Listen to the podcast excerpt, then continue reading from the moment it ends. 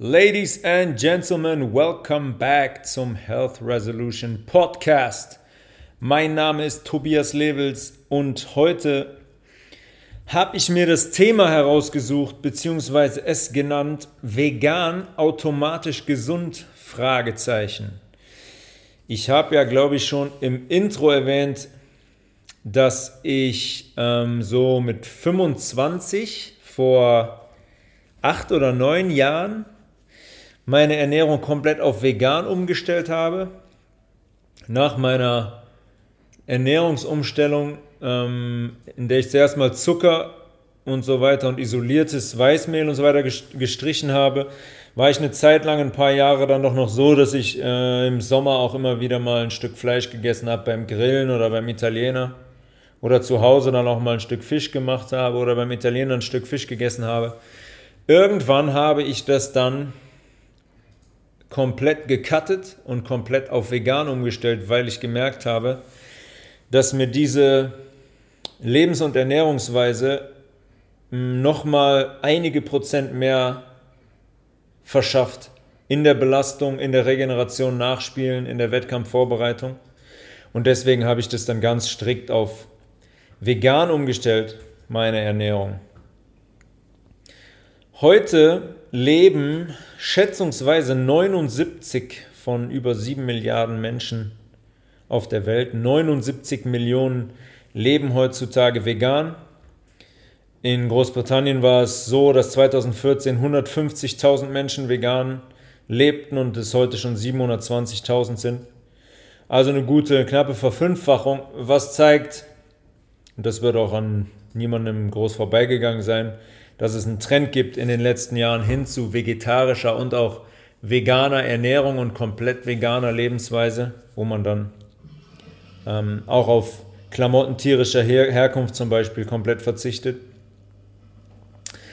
Ähm, was man allerdings verstehen muss in Bezug auf die Ernährung ist, und deswegen ähm, gefällt mir diese ganze Entwicklung nur bedingt, weil dieser Begriff sehr politisiert wird und es als ein Etikett verwendet wird, dieses Vegan-Sein oder Vegan-Leben, ähm, was so ein bisschen, was so ein bisschen falsch eingesetzt wird, weil ernährungstechnisch hat vegan, um das direkt aufzuklären, nichts mit gesund oder Gesundheit zu tun. Wenn ich vegan lebe, bin ich nicht automatisch gesund. Ganz allein aus dem Grund, weil vegan bedeutet, dass ich auf tierische Lebensmittel komplett verzichte das heißt aber nicht, dass ich kein Weißmehl essen könnte, das heißt nicht, dass ich keinen Zucker konsumieren könnte, dass ich kein, keine Zuckerersatzstoffe konsumieren könnte. Das bezieht sich nicht auf chemische Zusätze in Lebensmitteln, auf Konservierungsstoffe, auf Farbstoffe und so weiter und so fort. Runtergebrochen heißt das, ich kann vegan leben und ich kann mich äh, sehr beschissen ernähren.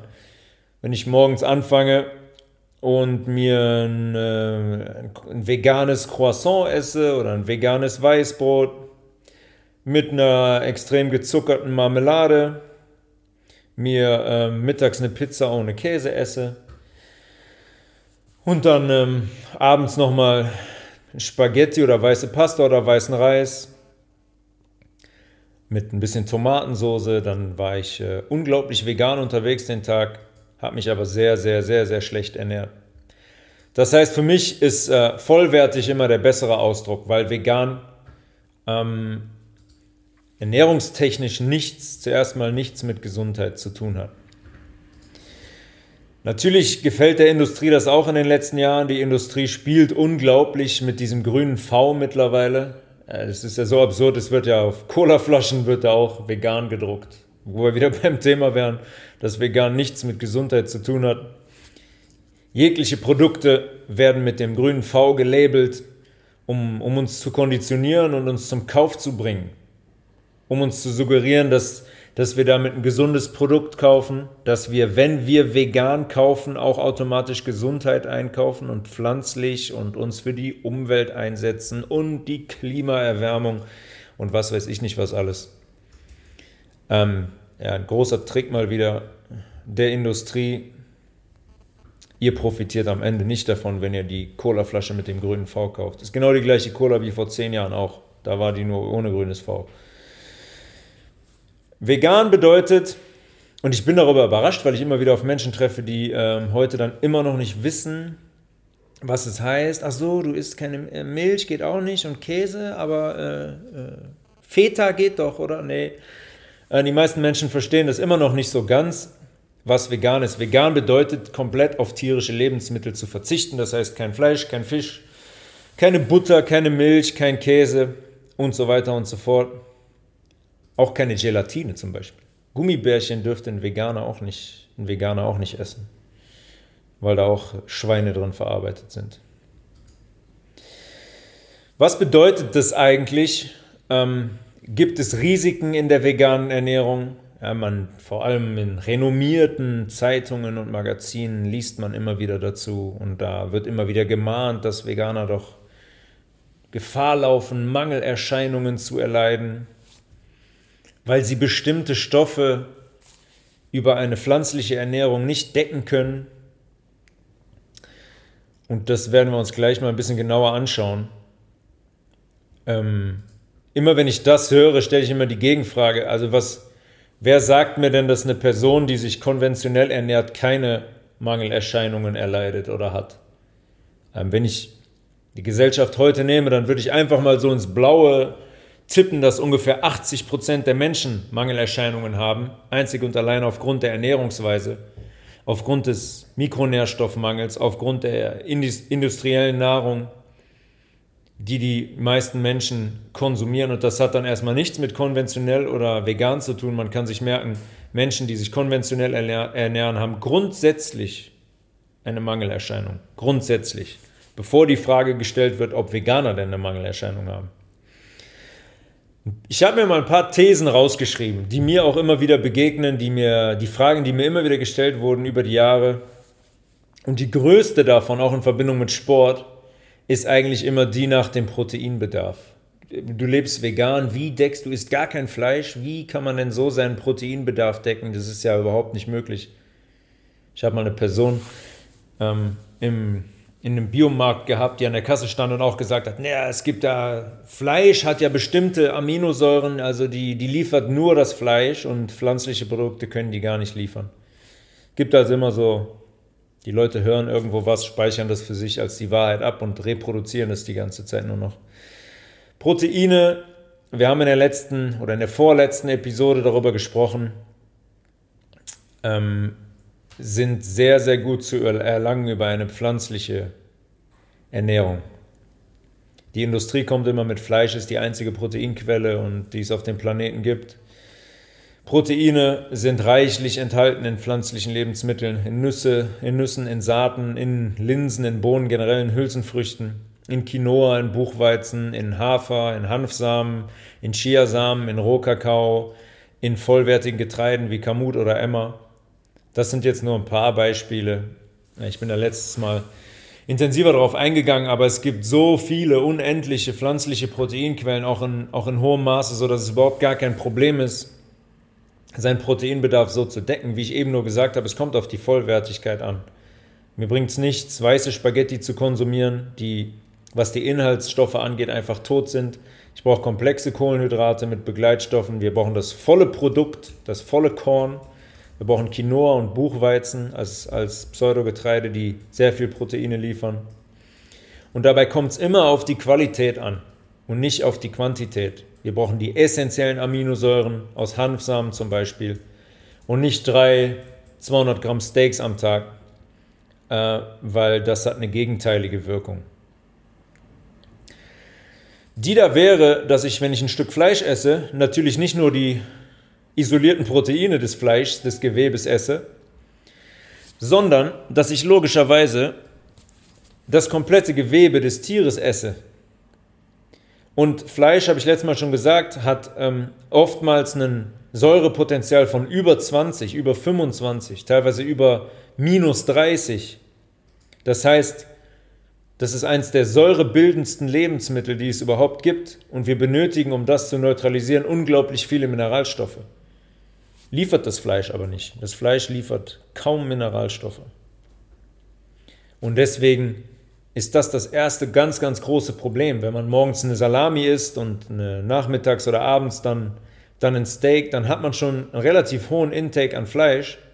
Und meistens ist es so, dass die Leute eben keine lebendige Nahrung mehr essen, keine pflanzliche lebendige Nahrung mehr, die viele Mikronährstoffe, Mineralstoffe und Spurenelemente liefert, um das alles zu puffern und die Speicher, um die Mineralstoffspeicher hoch und gefüllt zu halten. Das machen die meisten Menschen, machen das nicht. Und deswegen kommt es zu Prozessen, wie ich das kurz angerissen habe, schon im, in der Säure-Basen-Haushalt-Episode, dass der pH-Wert in unserem Darm sich radikal ändert. Und wenn das passiert, verändern sich auch die Bakterienkulturen, die da leben. Die bestimmen allerdings über die Gesundheit des Darms. Und ähm, es gibt einen Stoff im Fleisch, das L-Carnitin, was von diesen neuen Bakterienkulturen dann umgewandelt wird in einen, in einen Stoffkomplex, der zum Beispiel arteriosklerotische Prozesse fördert. Arteriosklerose heißt, runtergebrochen, die Verkalkung und Verstopfung unserer Blutbahn. Das macht unser Körper bis zu einem gewissen Maß, macht er das mit, bis 90 Prozent ungefähr. Ab dann wird es kritisch, dann wenn zum Beispiel die Herzkranzgefäße betroffen sind, dann spricht man von einem Herzinfarkt. Und wenn die Blutbahnen hin zu unserem Hirn betroffen sind, spricht man dann von einem Schlaganfall. Das ähm, Krankheitsbild in Anführungszeichen ist allerdings genau das gleiche. Es kommt zu einem Verschluss einer Blutbahn und somit zu einer Unterversorgung entweder des Herzmuskels oder des Hirngewebes. Beides sehr, sehr kritisch und dieses L-Carnitin aus unserem sauren Dünndarm verwandelt in einen Stoffkomplex, der diese Arteriosklerose be befeuert und fördert, ist ein großes Problem. Das zeigt wiederum, wie wichtig der pH-Wert unseres Darms ist und wie wichtig es ist, den aufrechtzuerhalten. Die Bakterienkulturen, die da leben, spielen die größte und wichtigste Rolle für unsere Gesundheit werden wir mal genauer beleuchten, wenn wir, den, wenn wir uns den Verdauungstrakt in der Episode anschauen.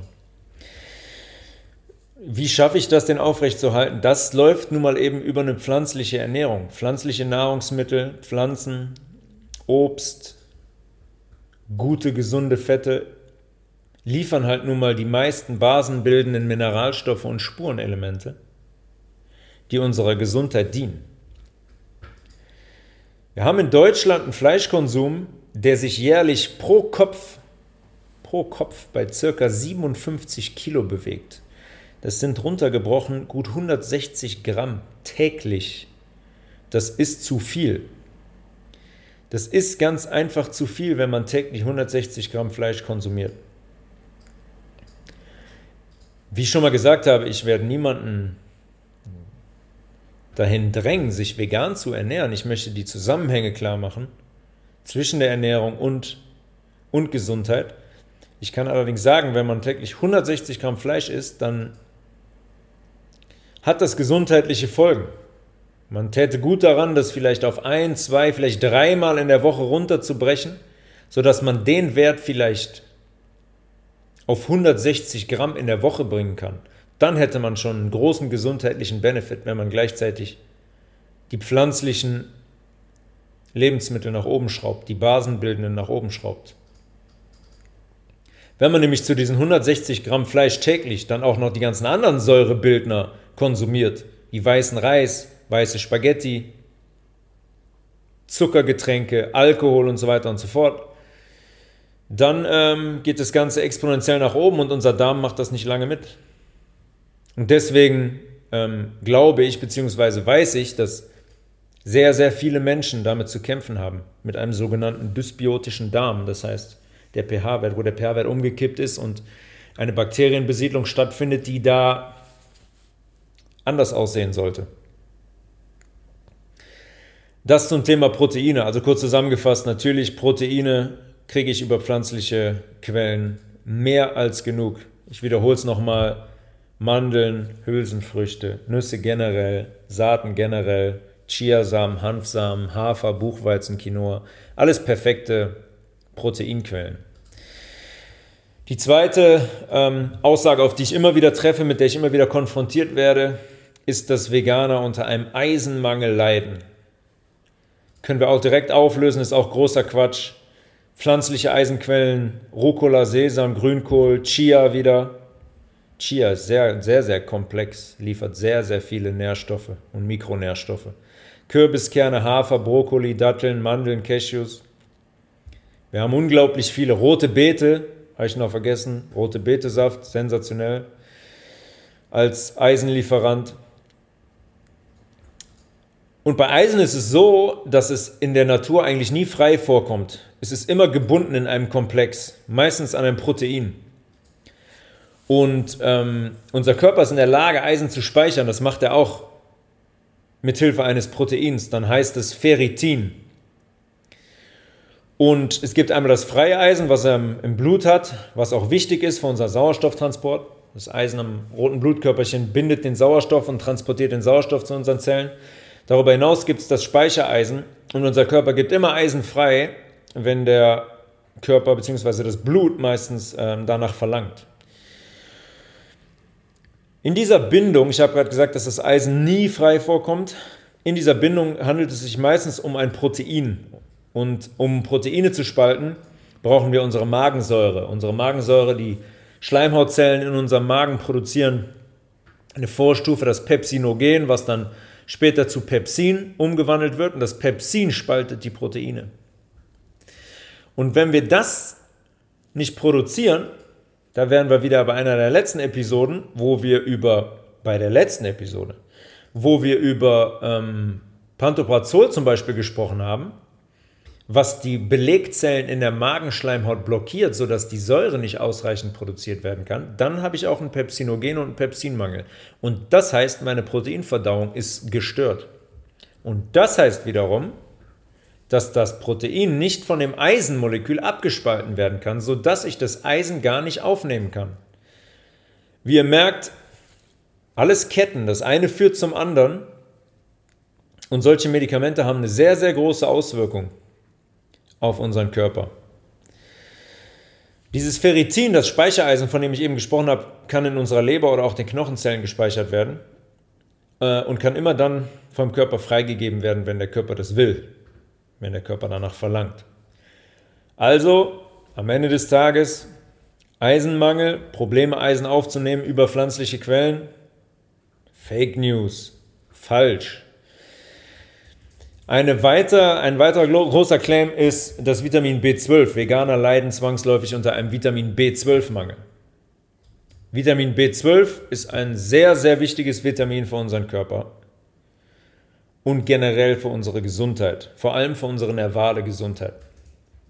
Unsere Nerven, einige nicht alle, unserer Nerven sind ummantelt mit einer Schicht, die dafür sorgt, dass ähm, ein Impuls unseren Nerv entlang springen kann. Die beschleunigen quasi die Weiterleitung des Nervs. Und diese Ummantelung, um den Nerv zu schützen, vor äußeren Einflüssen im Körper wird größtenteils durch Vitamin B12 gebildet, neben Fettsäuren zum Beispiel. Dafür brauchen wir auch ähm, im Übrigen die Omega-3-Fettsäuren. Sehr, sehr, sehr, sehr wichtig, um die Nervengesundheit und um diese Ummantelung des Nervs, den Schutz für den Nerv intakt zu halten. B12 bildet also unter anderem diese Ummantelung. Und wenn wir einen B12-Mangel haben, dann ist das ein großes Problem für unsere nervale Gesundheit. Vitamin B12 wird als allererstes mal in der Leber gespeichert.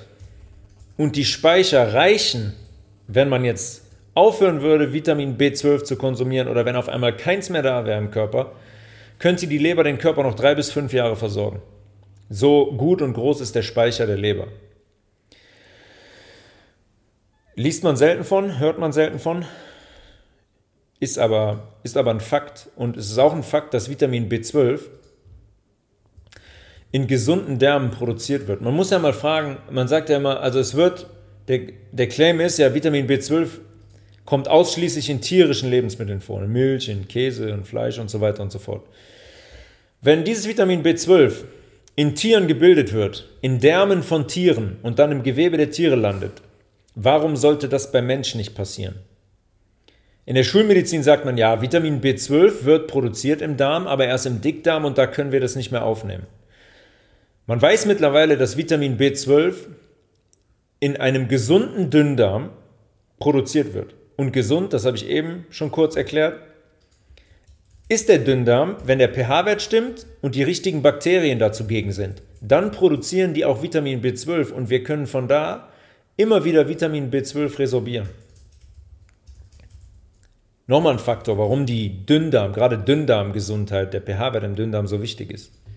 Vitamin B12 kommt zum Beispiel auch vor in ähm, biologischem Landbau, zum Beispiel auf Äpfeln oder anderem Gemüse, weil Mikroorganismen das da produzieren.